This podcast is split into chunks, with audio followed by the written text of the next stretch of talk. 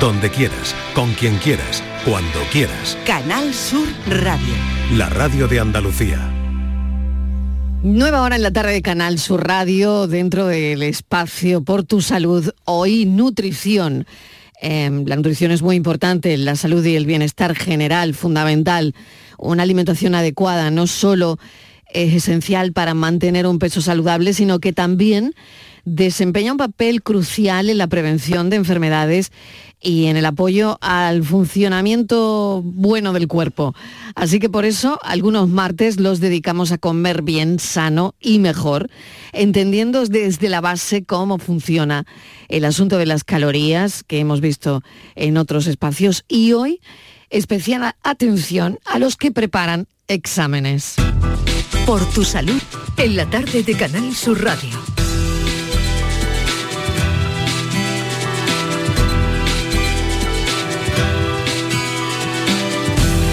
Nuestro experto en nutrición está ya con nosotros, Javier Morayón. Bienvenido, ¿qué tal? Hola, encantado, Marilo. Bueno, pues enseguida vamos al asunto de hoy, pero me detengo primero con mi compañera Patricia Torres desde la redacción de Noticias de Por Tu Salud, porque el Hospital Virgen de las Nieves de Granada cumple 70 años como referente de la sanidad pública andaluza. Hola Marilo, buenas tardes. Y lo van a celebrar con una gala el próximo 19 de diciembre en el Palacio de Congresos y Exposiciones de Granada, cuyo lema es el Hospital de tu vida. En este encuentro, que se transmitirá en directo en el Salón de Actos del Hospital, profesionales y ciudadanía compartirán momentos emblemáticos en la historia del hospital y conocerán nuevos retos y avances que han hecho que este hospital sea de referencia en la sanidad pública granadina. En este complejo sanitario trabajan cerca de 7.000 profesionales y en estas siete décadas el hospital se ha consolidado como referente por la alta complejidad de su cartera de servicios, avanzada tecnología, proyectos, investigación y humanización de la asistencia y cuidados a los pacientes. El Hospital Universitario Virgen de las Nieves, denominado así desde el año 1999, se inauguró el 26 de septiembre del año 1953 con el nombre de Residencia Sanitaria Ruiz de Alda, lo que le convierte en uno de los primeros hospitales públicos andaluces. En la actualidad es un complejo sanitario que consta de 10 centros asistenciales y varios edificios administrativos y logísticos, por lo que es considerado como uno de los más importantes del sistema sanitario público de Andalucía. Es referente provincial en cirugía cardíaca, cirugía torácica, plástica, masilofacial, atención integral del ictus, oncología infantil, unidad de cuidados intensivos pediátricos, cirugía pediátrica, unidad de malformaciones cranofaciales en la infancia, neurocirugía, reproducción humana con el primer banco de semen de Andalucía. También un hospital trasplantador desde la década de los 80. En este amplio periodo ha participado en hitos en la sanidad pública española como el primer trasplante cruzado y el primer trasplante de samaritano.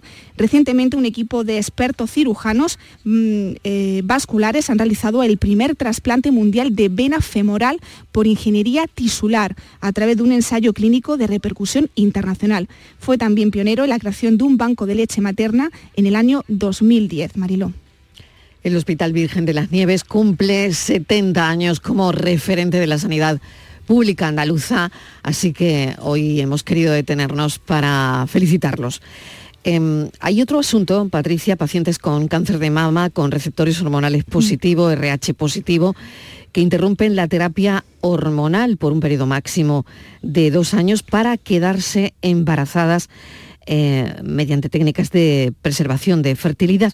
¿Qué sabemos de esta noticia? Pues que no aumenta, Marilo, el riesgo de recaída de la enfermedad a los tres años. Así lo constatan los resultados de análisis secundario del estudio POSITIVE, coordinado en España por el grupo GEICAM de investigación en cáncer de mama y el grupo SOLTI. Esta investigación busca dar respuesta al deseo de ser madres de pacientes con cáncer de mama hormonosensible diagnosticadas antes de ser madres o de completar familia. Para comprender el impacto de la preservación de la fertilidad y las técnicas de reproducción asistida en pacientes con tumores sensibles a hormonas, se llevó a cabo un análisis secundario de los resultados de este ensayo. De las 497 participantes evaluables que interrumpieron el tratamiento endocrino para intentar un embarazo, 368 se quedaron embarazadas. Entre las pacientes que se sometieron a alguna forma de preservación de la fertilidad, 179 recurrieron a la criopreservación de embriones u ovocitos antes de inscribirse en este ensayo, mientras que 215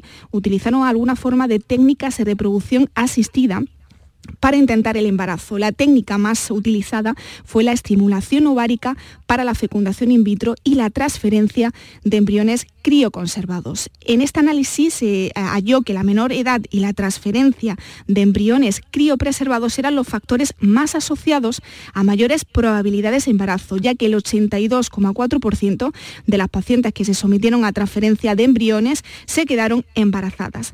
La estimulación ovárica pasó previo a la crioconservación de los embriones para su posterior transferencia al útero requiere de un tratamiento basado en medicación hormonal, lo que podría tener efectos perjudiciales para las pacientes con receptores hormonales positivos. No obstante, según los nuevos datos de este análisis, de este estudio Positive, el porcentaje de mujeres que experimentaron una recaída del cáncer de mama en un plazo de tres años es similar en el grupo de las que interrumpieron la terapia endocrina y se sometieron a este procedimiento para el incremento de la respuesta ovárica en comparación a las que no se sometieron a esta estimulación ovárica. No hay que olvidar, Mariló, que este seguimiento a largo plazo eh, hay que seguirlo, ¿no? A, largo plazo de estas pacientes, que será fundamental para corroborar estos datos, a que el estudio, el estudio Positive, demuestra que es posible reducir el tiempo, que ahora se fija en cinco años desde el diagnóstico hasta el momento recomendable para comenzar la búsqueda del embarazo para las mujeres que no han sido madres antes de la enfermedad. Muy bien, muy importante todo esto y todos estos estudios que queremos recoger también en este programa, en este espacio por tu salud. Gracias, Patricia Torres. A ti un abrazo.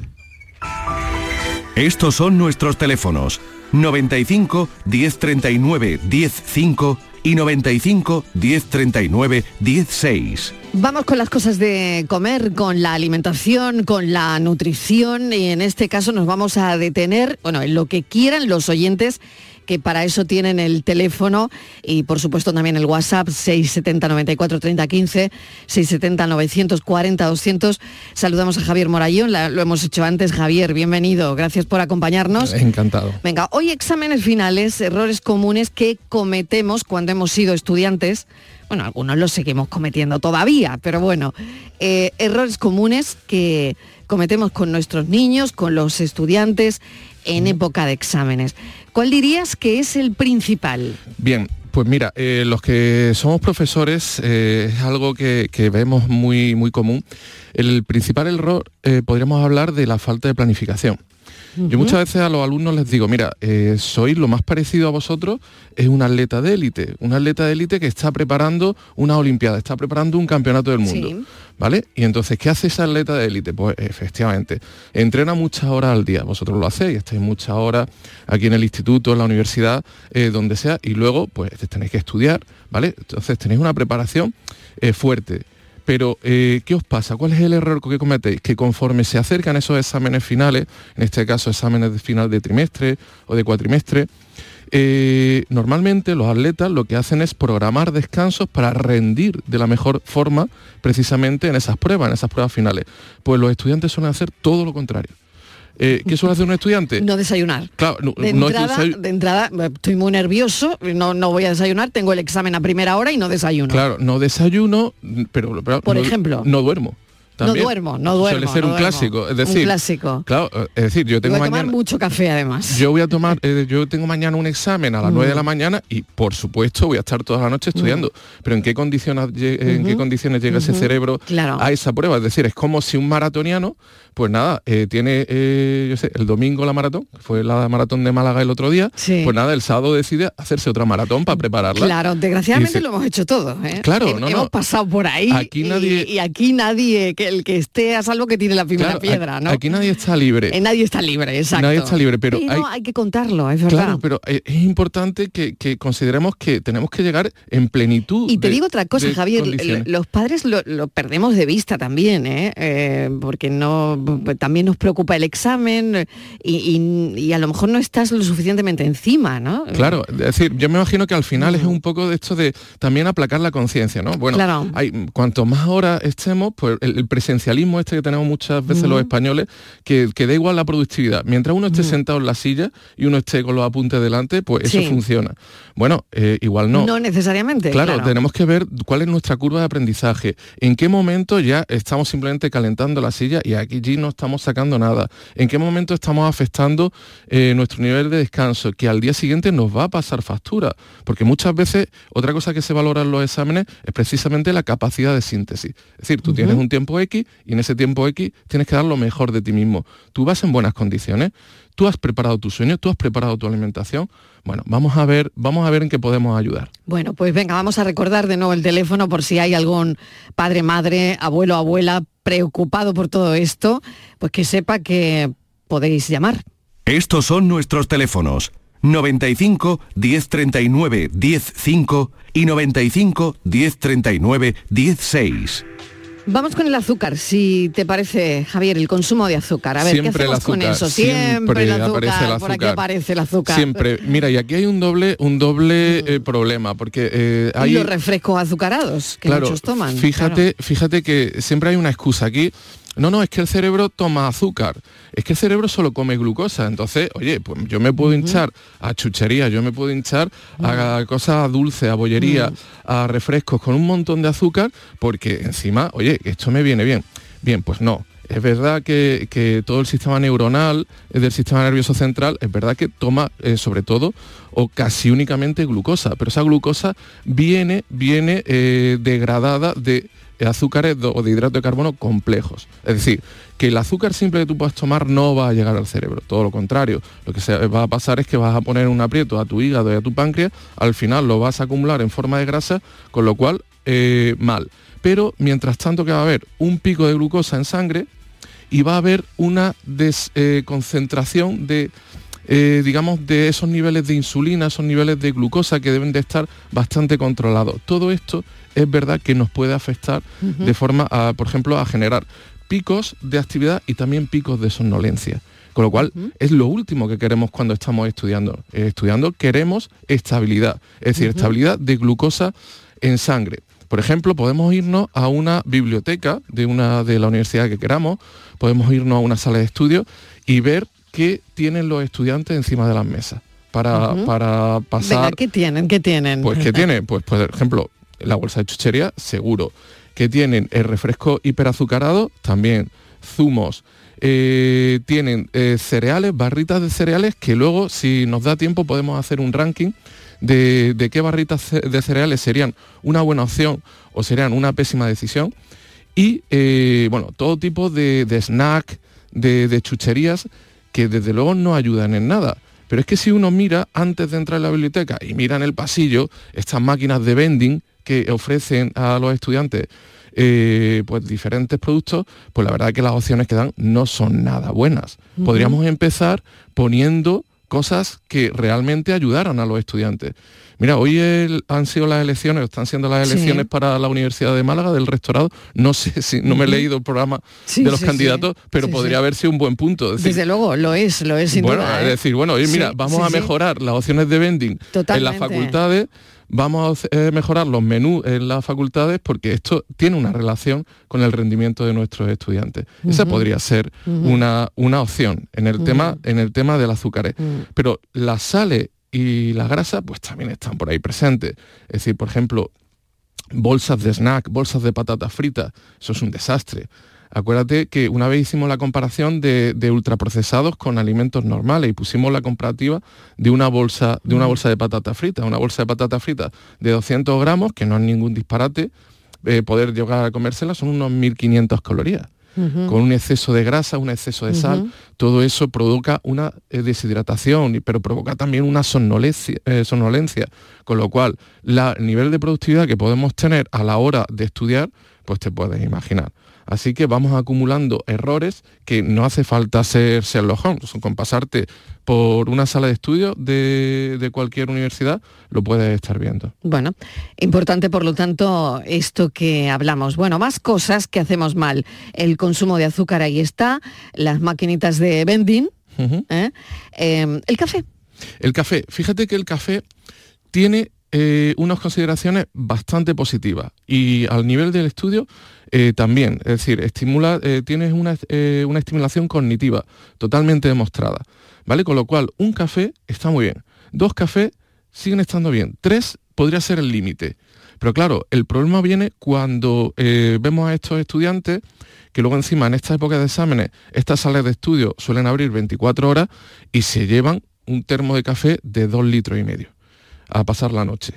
Y luego a las 8 de la mañana se van a su casa, se duchan o se pegan un poquito de agua en la cabeza y al examen. ¿En qué, condiciones va a hacer esta persona el examen? Pues desde luego no en las mejores. Es decir, el café puede tener una, eh, puede tener una connotación positiva cognitivamente, pero en exceso lo que va a provocar es una alteración eh, va a provocar ansiedad, va a provocar que nos pongamos nerviosos, va a provocar que no estemos a la altura y va a provocar seguramente eh, periodos o escenas de, intranquilidad, de inseguridad, que de luego no nos van a ayudar a tomar las mejores decisiones durante el examen. Claro.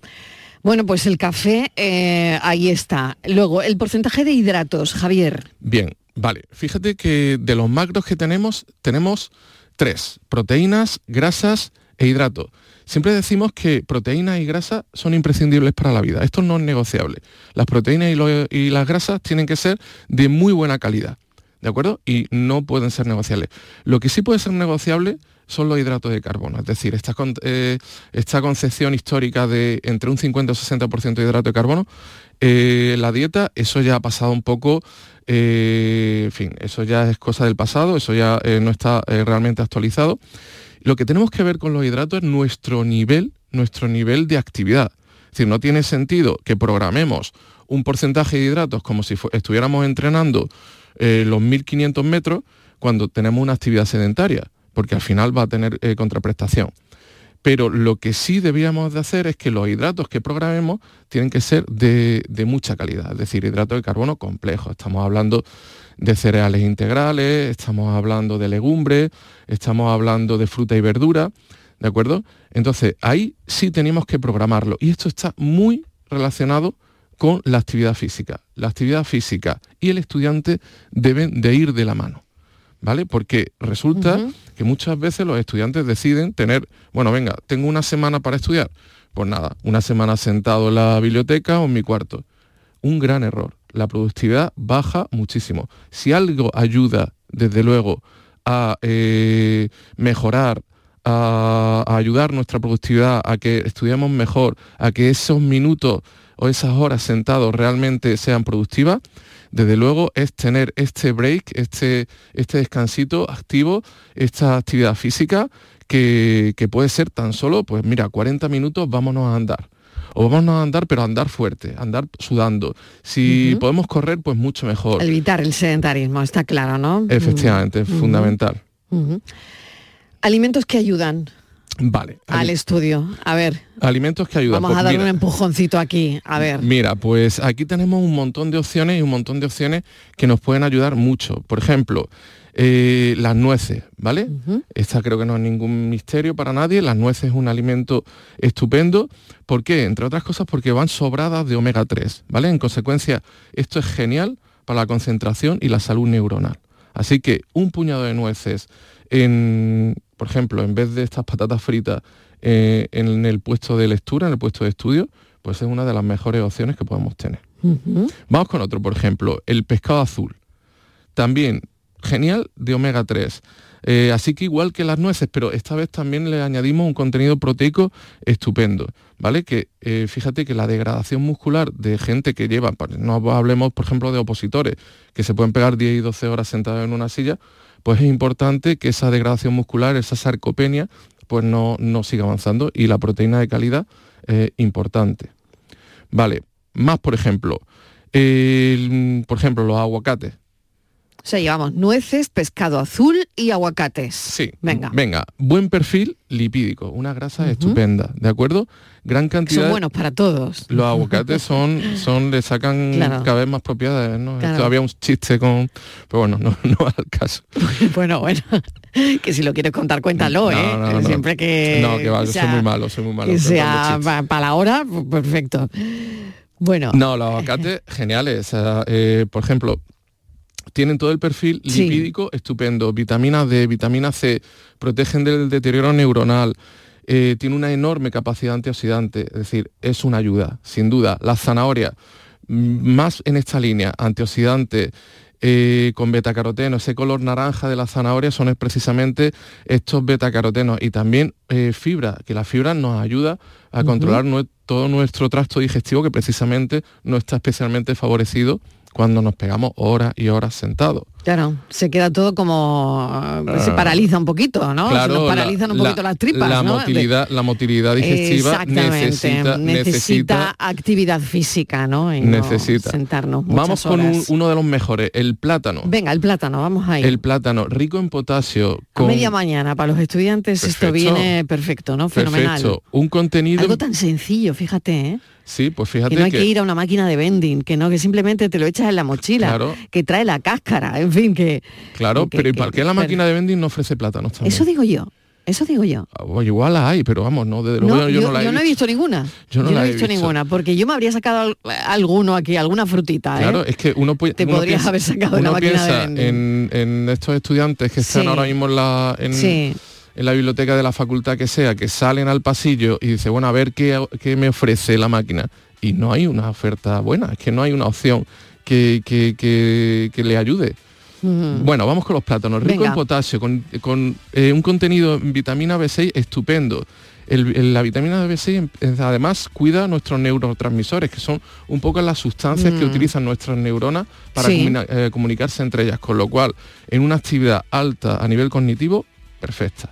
Bueno, déjame hacer una pausa pequeñita, pequeñita, que son las 6 y 25 de la tarde y enseguida volvemos para seguir explicando dietas, exámenes. Estamos hablando del consumo del azúcar en la gente más joven, de las máquinas de vending, que por qué no tienen verdura y alimentos que ayudan al estudio. Estos son nuestros teléfonos 95 1039 105 y 95 1039 16. Maracena ha reducido el consumo eléctrico, mejorando la calidad del aire incorporando elementos de control, con eficacia y sostenibilidad. Hemos hecho en Maracena una ciudad más sostenible, saludable, educadora, participativa e igualitaria. Ayuntamiento de Maracena, Fondos FEDER, una manera de hacer Europa. La violencia de género digital comienza por controlarte. Oprime tu libertad y te obliga a hacer lo que no quieres. Empieza con un mensaje. Termina con una vida. Detéctalo a la primera. Denúncialo. No estás sola. 900-200-999. Pacto de Estado contra la Violencia de Género. Gobierno de España. Junta de Andalucía. El Ayuntamiento de Úbeda ha adecuado un itinerario dedicado al insigne escritor ubetense Antonio Muñoz Molina, bajo el nombre de Úbeda Mágina, el paisaje en la memoria. Operación 6.3, adecuación de recorridos históricos. Estrategia de Desarrollo Urbano Sostenible e Integrado Úbeda Baeza 2020, cofinanciado al 80% por el Fondo Europeo de Desarrollo Regional, Unión Europea. Una manera de hacer Europa. Remate fin de año. Operación ahorro en Rapimueble. Cheslong ahora 299 euros. Dormitorio juvenil 399 euros. Aprovecha chollos como estos en Rapimueble, el líder del mercado. Y paga en 12 meses sin intereses. Más de 200 tiendas en toda España y en rapimueble.com. Canal Sur. La radio de Andalucía. Si necesitas recuperarte de una operación de cadera, rodilla o cualquier otro proceso médico, en Vallesol podemos ayudarte. Contamos con profesionales que te ayudarán a recuperarte más rápido y todo ello sin desplazamientos innecesarios y por mucho menos de lo que imaginas. Infórmate en el 900 24 24 25 o en vallesol.es. Vallesol, te cuidamos diferente porque eres único. Bienvenidos a Sacaba. Mil metros de electrodomésticos con primeras marcas. Grupos Whirlpool, Bosque y Electrolux. Gran oferta en frigoríficos. Combi Corbero en blanco y no frost por solo 359 euros. Y solo hasta fin de existencias. Solo tú y Sacaba. Tu tienda de electrodomésticos en el Polígono Store en calle nivel 23 7. Sacaba. Grupo Concesur trae a Sevilla Evo, una nueva marca de coches de bajo coste que no renuncia a la calidad, el confort y a la tecnología. Ven y descubre nuestros coches de gasolina, GLP y diésel a estrenar desde 16.700 euros. Y si estás buscando una pickup 4x4, descubre la más barata del mercado, nuestra Evo Cross 4. Te esperamos en S30, Avenida Fernández Murube 18 y en grupoconcesur.es. Evo, tu nueva marca de coches low cost. A Belén, señores, al Belén viviente, que tu Sam te lleva donde está la gente. A Belén familia, al Belén que brilla, que tu Sam te lleva siempre por Sevilla. Estas fechas deja el coche en casa, porque nadie te acerca a la Navidad como tu Sam. Feliz tu Sam. Ayuntamiento de Sevilla. Las noticias que más te interesan las tienes en Canal Sur Mediodía Sevilla. Y este jueves te llegan desde Coria del Río, hasta donde nos trasladamos para hablar de las obras de eficiencia energética ejecutadas por los fondos FEDE. Canal Sur Mediodía Sevilla. Este jueves a las 12 en directo desde el Ayuntamiento de Coria del Río. Con la colaboración del Ayuntamiento de Coria del Río. La noche está llena de sorpresas, de gente brillante, de momentos inigualables, de espacios y ambientes fantásticos. La noche de Canal Sur Radio con Rafa Cremades. De lunes a jueves, pasada la medianoche. Un programa que ya es un gran club, con grandes invitados, música en directo y mucha complicidad. Contigo somos más Canal Sur Radio. Contigo somos más Andalucía. Cuando casi todo el mundo duerme, menos tú, ya estamos contigo. En la mañana de Andalucía, el Club de los Primeros con Charo Padilla. Buenos días, Charo. Aquí un primerizo. Bienvenido. Y el éxito de este programa son los oyentes. Son un club lleno de mucha vida. Cielos despejados, iluminados por la luna. En el Garrobo, 19 grados. Por Pontejimí, 18 grados. 12 grados en la ciudad del Castamarra. Aquí por Ciudad Baja, 15 grados. La mañana de Andalucía, el club de los primeros de Canal Sur Radio, con Charo Padilla. De lunes a viernes desde las 5 de la mañana. Contigo somos más Canal Sur Radio. Contigo somos más Andalucía.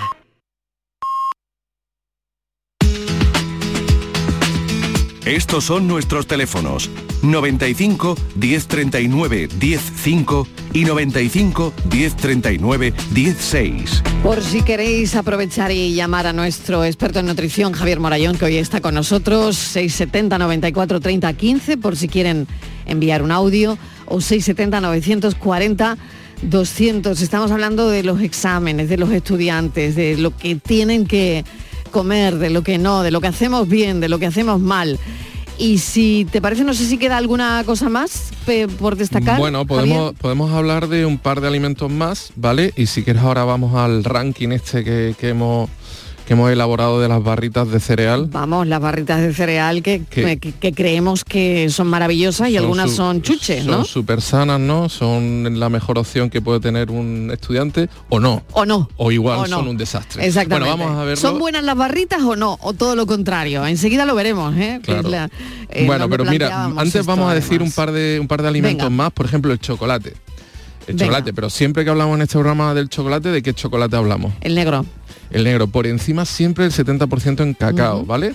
Entonces ahí sí tenés una gran opción, ¿vale? Porque está, eh, está hasta arriba de flavonoides y estos flavonoides ejercen una interesantísima labor de apoyo a la memoria. ¿Vale? Luego los arándanos, por ejemplo, con ácido gálico y antioxidantes, eh, que también tienen propiedades relajantes, que vienen muy bien para los estudiantes. Los dátiles, ricos en tristófano, que a su vez este tristófano es precursor de la serotonina, que es conocida como la hormona de la felicidad, pero que también tiene efectos estupendos para la reducción del estrés y la optimización de la memoria.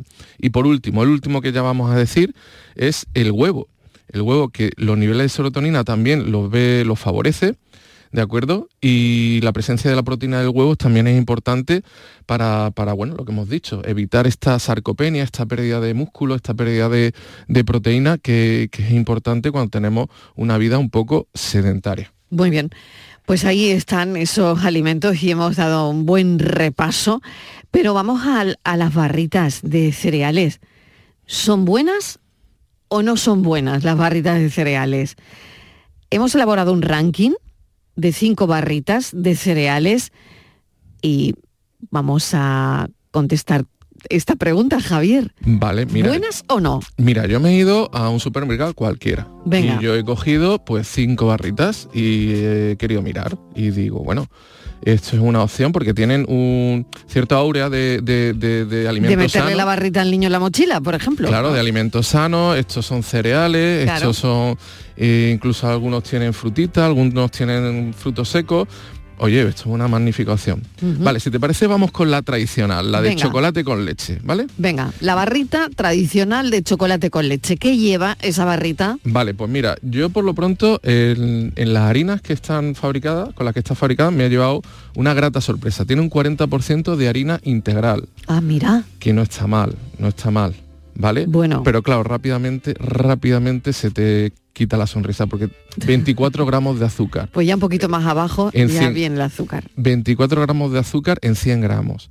Eh, si recuerdas, el límite que nos 25. pone, efectivamente, el límite que nos pone la OMS es 25 gramos al día. O sea, con una barrita, 20... No, con- bueno, son, o sea, todos son 100 100 gramos. gramos, Eh, eh, una ¿cu- barrita está una unos, barrita? unos 25 gramos, 20, 25, 30 Vale. gramos. Mm. Vale, te- necesitaremos más barritas, pero ya por lo pronto la proporción, la proporción chirría un poquito. Sí. Chirría un poquito. Fibra no está mal, 11 gramos de fibra por cada 100 gramos, ¿vale? Y grasas, y grasas 11 gramos. un poquito alta y además grasas nada interesantes. Grasas eh, que están, por ejemplo, aceite de coco, que es una grasa saturada, el de cacao, el de girasol, que es un aceite muy refinado, no nos interesa. Y al final tenemos 346 calorías por cada 100 gramos. Es decir, es un alimento opcional, pero ni fu ni fa. de forma opcional, no, excepcional sería el mejor palabra. No es una ayuda. No es algo que nos vaya a estabilizar los niveles de glucosa. O sea, ¿por qué cambiarías tú esa barrita? ¿Por qué lo cambiaría yo? Claro. Pues hombre, pues podríamos tener una pieza de fruta, podríamos Por tener, ejemplo. podríamos tener, por ejemplo, Pero sacia menos, ¿no? o no, ¿O no? no, no, la, la pieza de fruta. Al final se trata que la barrita es saciante, ¿no? ¿O no? Bueno, depende, depende, puede que no lo sea. Si el nivel de azúcar es alto, es lo contrario, porque al final lo que va a hacer es que tú segregues más insulina de la cuenta, eso va a suponer un bajón en tu nivel de glucosa que va a activar de nuevo eh, los sensores del hambre. Con lo cual no es No es saci- saciante. No sería No es saciante, en, ese, vale. en ese caso. Pero si quieres luego, al final del programa, si nos da tiempo, podemos hacer una, una propuesta de dieta para, para un estudiante. Venga, muy bueno, bien. seguimos con las barritas. Pero venga, ¿no? seguimos con las barritas. Hemos dicho, hemos analizado ya la tradicional de chocolate con leche, esa barrita de cereales. Vamos a la de chocolate blanco. ¿Qué ¿Qué- diferencia hay? ¿Qué, has encontrado? ¿Qué crees? ¿Que es mejor o peor? Mm, pff, Teniendo en cuenta lo que tú piensas del chocolate blanco, creo que peor. Muy bien, pues sí, has acertado. Has acertado, Claro, porque ¿ves? precisamente, Claro. precisamente, pues por ejemplo aquí, Ya nos vamos aquí eh, la harina integral, la, la harina integral ni se le ve. O sea que encima esta no lleva harina integral. La integral no aparece y aparecen ya 25 gramos de azúcar, un poquito más. Eh, la fibra baja, 9 gramos en vez de los 11 que teníamos antes. Y las grasas, que siguen siendo de muy mala calidad, grasas de coco, de cacao, de girasol, 16 gramos, es decir, que bastante más grasa. En total tenemos unas 430 calorías por 100 gramos. Es decir, Mucho más, el doble casi. Que las no, otras. el doble no, pero, Bueno. pero casi 100 gramos, casi 100 calorías más por cada Ujú. 100 gramos tenemos y más contenido en grasa que no nos interesa y en fin, aquello no... ¿Cómo que no? Como que no, de nuevo entramos en la excepcionalidad, de, de nuevo entramos en la sección más casi de bollería industrial, casi de chuchería, Chucherías, casi de chuchería, que no una Que opción, no algo sano. que no una Claro, opción claro. sana y ni una opción Pero para ves, fíjate, como de- ese envoltorio que te ponen hierro, no sé cuántos, tal y tal. Y entonces, claro, tú con Claro. el hierro, pues picas, ¿no? Claro, imagínate que estas barritas la- de repente le, la- le ponen una- un incremento en vitamina D. Y la vitamina D te y la te lo venden a bombo y platillo. Claro, y la vitamina. D que ahora está muy de moda, te la ponen ahí muy, muy grande, muy bonita, unas letras estupendas, una tipografía que la han estudiado eh, y, y dices tú, esto, esto tiene Claro. que ser sano. Esto- Bueno, hemos analizado dos barritas, la tradicional de chocolate con leche, ahora la de chocolate blanco, y te voy a decir una que yo he llevado sí, durante años en el bolso, quiero decir que está durante la... años. Uf, Bueno, a- a verás ver, tú. no me las he comido muchas veces, ¿eh? Las regalaba. la- sí, no, no, no, en serio. Pero eh, las llevaba ahí por sí, por sí, en un momento dado, pues Venga, no sé, dime, pues, dime. viajaba tal, y yo siempre llevaba una barrita de avena em, y chocolate negro. Bien, Pues en el fíjate, bolso? ahora verás, ver. ahora verás, Marilo, eh, no sé si De te va a arrepentir. de lo que me he fíjate, esta me, esta gustó especialmente, me gustó especialmente. A mí por la avena. Me gustó especialmente Digo porque uy, fíjate, avena, dice avena y chocolate negro. Así a Mm. priori podríamos pensar, es la más Sí. sana. Vale, muy bien. Vámonos a la, vámonos a la composición. Pues resulta que de avena eh, tiene un 60%, lo cual Sí. está bastante bien. Y dices tú, bueno, oye, esto no puede, no puede empeorarse, no puede estropearse. Vámonos al contenido de azúcar, 27 gramos. Uf. Más que, por ejemplo, la de chocolate Más blanco. que la del chocolate blanco y la de chocolate con leche. Sí. eh, y me la están colando con la avena. Sí, infibra, fíjate, Claro. fibra, seis y medio, Ay, la que mía. menos fibra. Ya. Y grasas, 20, la que más. Es decir, fíjate, han cogido dos productos que tienen buena fama, chocolate negro y la avena, pero los han querido hacer súper palatable, es decir, súper rico. Sí, sí, que esté muy es bueno, decir, que, claro, que muy el- dulce, es decir, juntar dos cosas. Eh, que tu conciencia esté tranquila y te estés comiendo un Es alimento... que para eso me voy a la pastelería de, de- de mi casa y me compro dos pasteles. Claro, no, pero eh, ¿qué pasa? El- eh, tú, tú te compras al final y, y me, me queda, mm, por lo menos no me estoy engañando a mí misma, Claro, que pues me fíjate, estoy tomando claro, pero la una cosa de avena que mm, es bueno. Pero la industria no, la industria no quiere Claro. eso. La industria lo que quiere es que, Sí que tú, yo caiga. claro, es que tú creas que es bueno y que encima está muy rico porque es súper Claro. palatable con esta cantidad de azúcar, con esta cantidad de grasa, la barrita está muy buena. Encima tú crees que es sana, con lo cual perfecto, perfecto para comprarla, para que llevarla siempre en el bolso, para ofrecerla. Así que ya eh, sabes lo que Ya. estás ofreciendo a tus amistades. Totalmente, totalmente. Pues nada, avena y chocolate negro ya saben todo el azúcar que lleva. Me detengo en otra. Eh, ya vamos, esta era la tercera, avena y chocolate negro. Vamos a por la quinta, esa barrita de cereal de espelta y manzana. Venga, espelta y manzana. Pues fíjate, aquí sí nos podemos llevar una alegría. Venga, ¿vale? mal. Espelta es un tipo de trigo, ¿vale? Es un trigo sí. eh, bastante tradicional, que tiene una buena digestibilidad, que, en fin, que tiene, por lo pronto, bien. Eh, luego tiene eh, también avena, tiene arroz. Azúcar, 4,8 gramos de azúcar Muy por cada bien, 100 muy gramos. bien. Es casi testimonial, está muy bien. Está muy bien, está en muy contenido bien. de gramos porque eh, eso es cada 100 gramos. Eh, hay que dividirlo. Bueno, tenemos una que se salva de las cinco, menos Hay- mal. hay ¿eh? que dividirlo entre- De momento, de momento una, una que se cuatro. salva. Pero fíjate, es que Espelta y manzana, que es- se queden los oyentes con es que con además esta le han añadido le han añadido fibra de achicoria, fibra de garbanzo, fibra Ah, de maíz está y bien. tenemos 24 gramos de fibra por cada 100 gramos. ¿De acuerdo? Y claro, tantos, eh, tantos nutrientes eh, válidos también reduce el contenido en grasa, 6,1. Y encima 6,1 de ácido gi- eh, de girasol alto leico. Es Ujú. decir, nada, bueno, poco que ver con este ace- eh, aceite de girasol más refinado.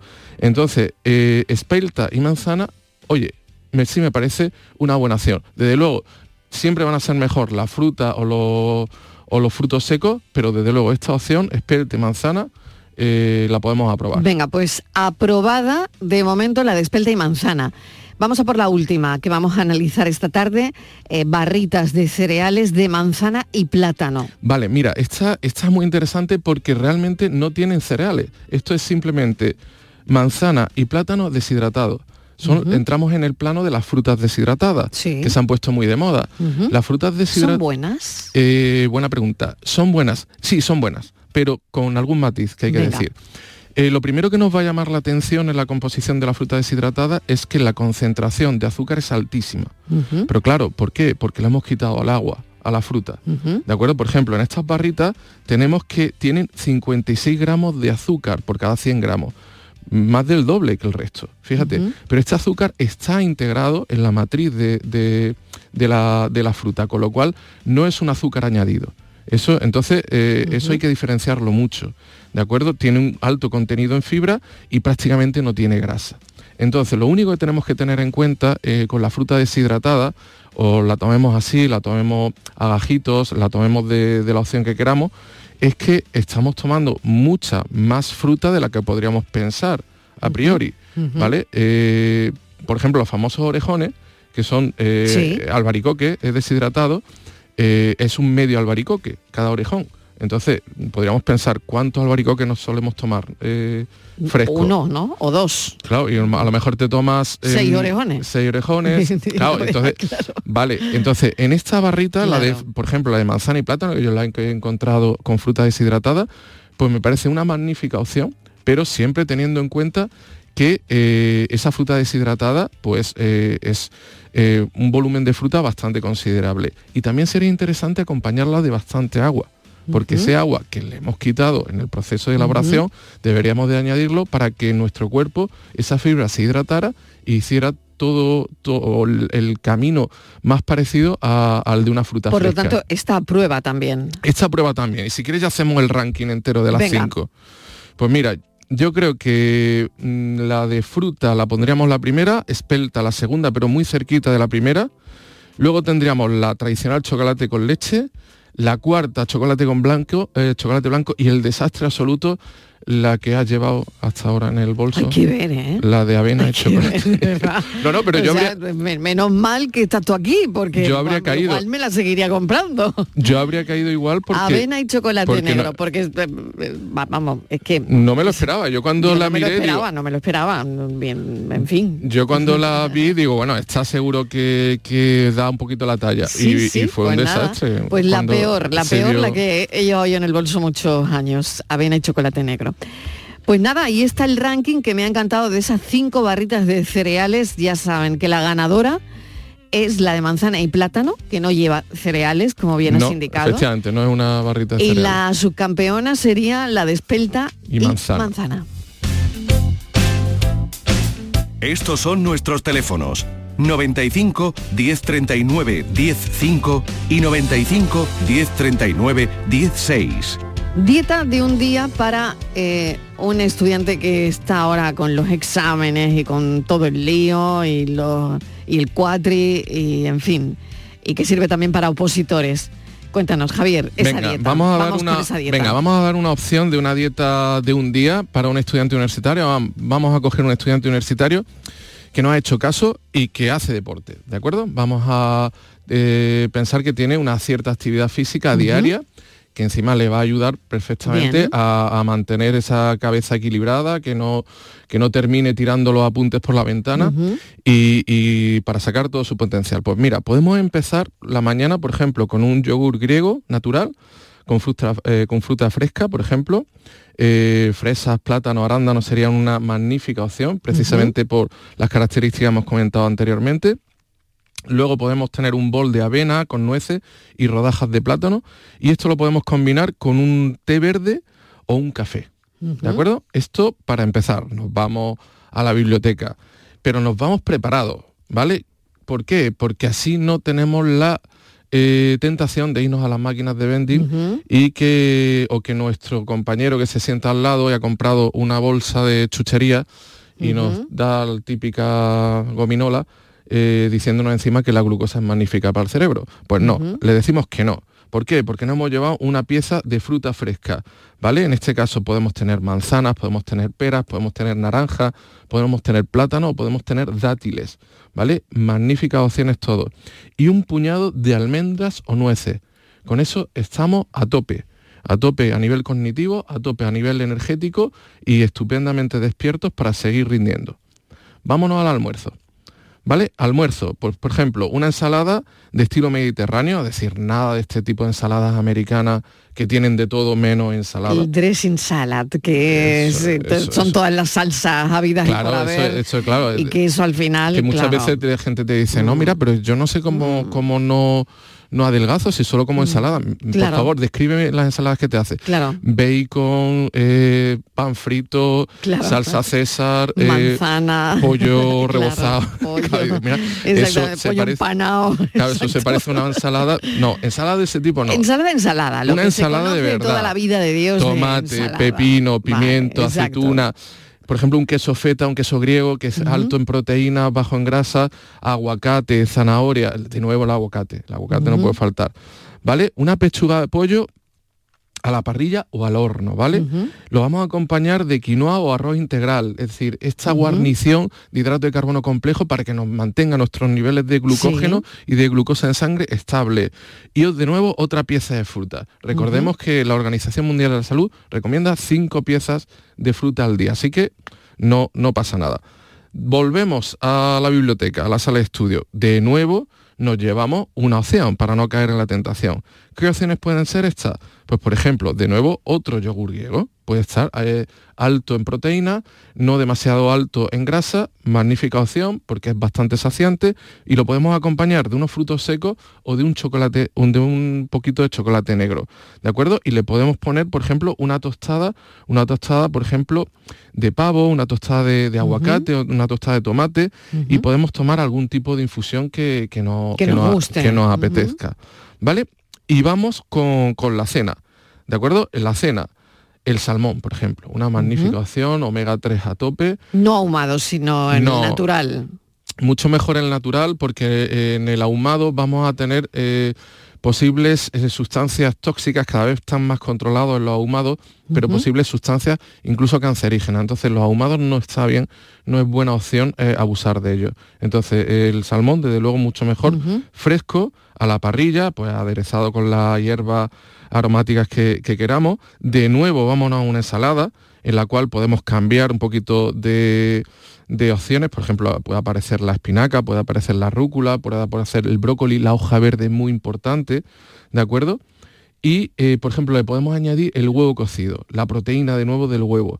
Y, si acaso, completamos con unas patatas al horno de nuevo hidrato de carbono complejos que incluso si las lavamos bien y les dejamos la piel, lo bordamos. Vienen bien, ¿no? Porque vienen muy bien. fibra y fibra, vitaminas, minerales y otra pieza de fruta, manzana, pera, unas uvas. Podemos terminar el día. Bueno, pues me quedo con esta dieta. Ahora hay que convencer a los estudiantes, pero bueno, esperemos que sí, ¿no? Bueno, hay mucha evidencia, simplemente decir que esto no es fruto de... Mm, de, un día. No, no, y que tampoco... Eh, todo esto, se ha estudiado un montón de Claro, todos estos consejos mm. no son... no eh, Hay evidencia científica que los avala, hay gente que lo ha estudiado, ha visto que, que el rendimiento cognitivo aumenta y muchas veces le prestamos atención a tantas cosas y de repente se nos olvida algunas que son muy importantes, incluso esenciales. Fundamental. Javier yo muchísimas gracias por eh, la visita de hoy y sobre todo, bueno, pues me quedo con el ranking de las barritas, me quedo con la dieta y, y me quedo con todo lo que nos has dejado de información importantísima nutricional. Gracias, un saludo. A ti, Marilo. Lo siguiente es la pregunta de la tarde. ¿El aire acondicionado del coche podría favorecer una parálisis facial? A ver qué nos dicen. La tarde de Canal Sur Radio con Mariló Maldonado. También en nuestra app y en canalsur.es.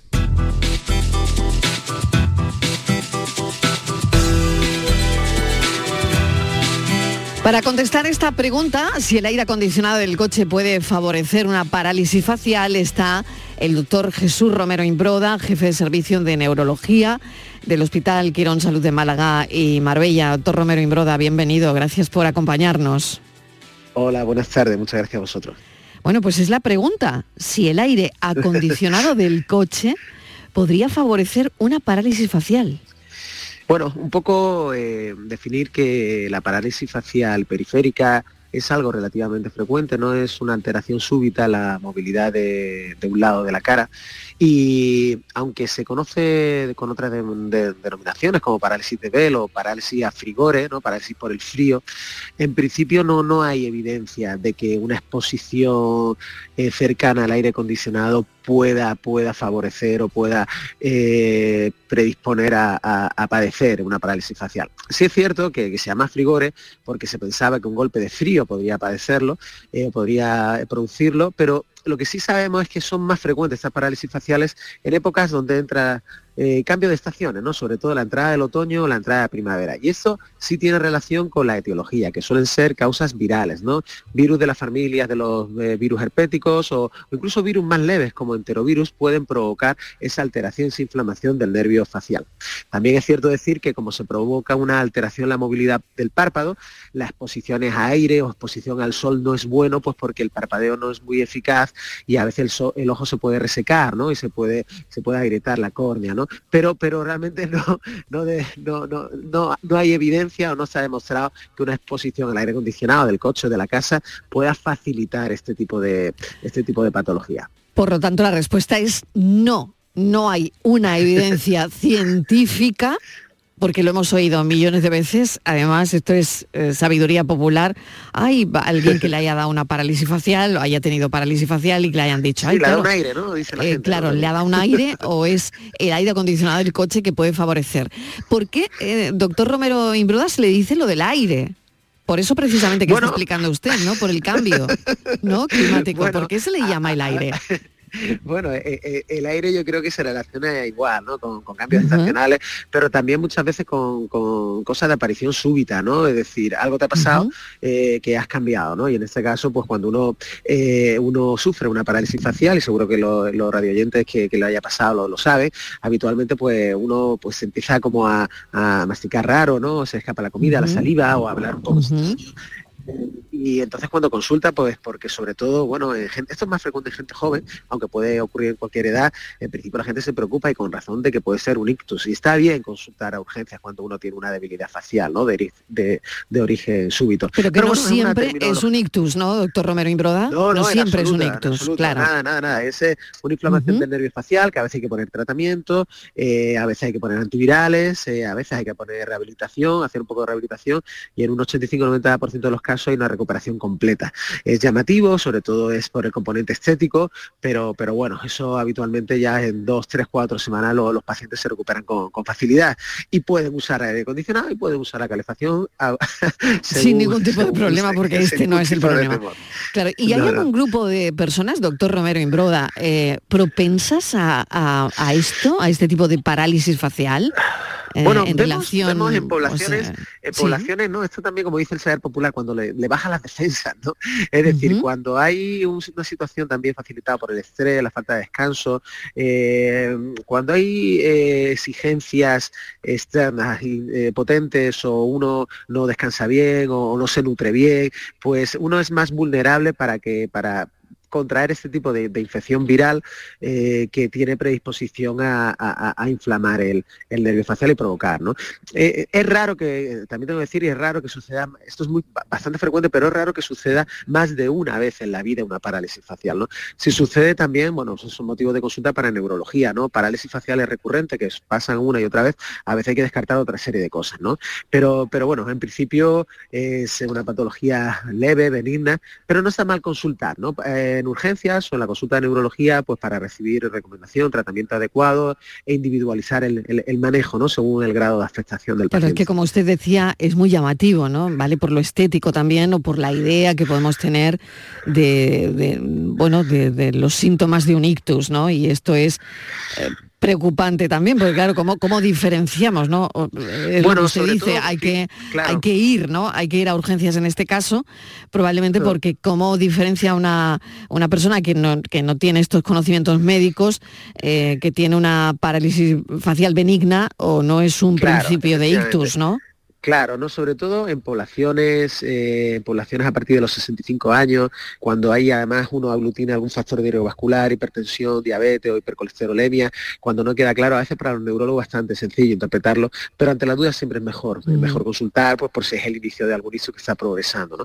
Pero, pero bueno, para eso tenemos la tecnología, los conocimientos eh, eh, en urgencias, pues para, para, para atender a los pacientes y ante la duda siempre mejor consultar, ¿no? A veces esto- este tipo de debilidades es, inicialmente es algo progresiva, ¿no? A veces en urgencia hay que decirme usted, eh, se nota un poco de debilidad el párpado, la boca se le tuerce un poquito, puede progresar, ¿eh? O sea que hay que eh, avisar al paciente que a pesar del tratamiento, el primer día hasta que termine de inflamarse, desinflamarse el nervio, puede haber un poco de progresión, pero bueno, después con tratamiento, fisioterapia, ejercicios que le enseñamos a los pacientes para que hagan, eh, suele recuperarse casi la totalidad, ¿no? Y si no se recuperan, tenemos otros tratamientos, otras estrategias para, para ayudar a los pacientes.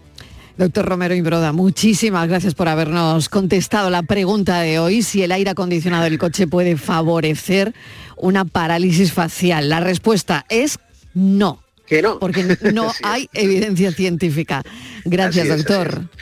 Bueno, nada, gracias a vosotros, un abrazo. Pues Hasta un luego. saludo. Es importante destacar lo que acaba de decir el doctor Romero Imbroda, que no hay evidencia científica sólida que respalde esa idea de que el aire acondicionado del coche pueda causar una parálisis facial. Eh, generalmente, como ha dicho el doctor, está relacionada con factores como infecciones virales, inflamación del nervio facial o problemas neurológicos que habría que descartar. Así que bueno, eh, hasta aquí hoy hemos hablado de nutrición, hemos hecho nuestra pregunta y hasta aquí el espacio por tu salud. Mañana a las 4 de la tarde volvemos como siempre a contarte la vida y a las 6 trataremos de cuidarnos y cuidarte. Gracias, te quedas con El Mirador y Natalia Barnes.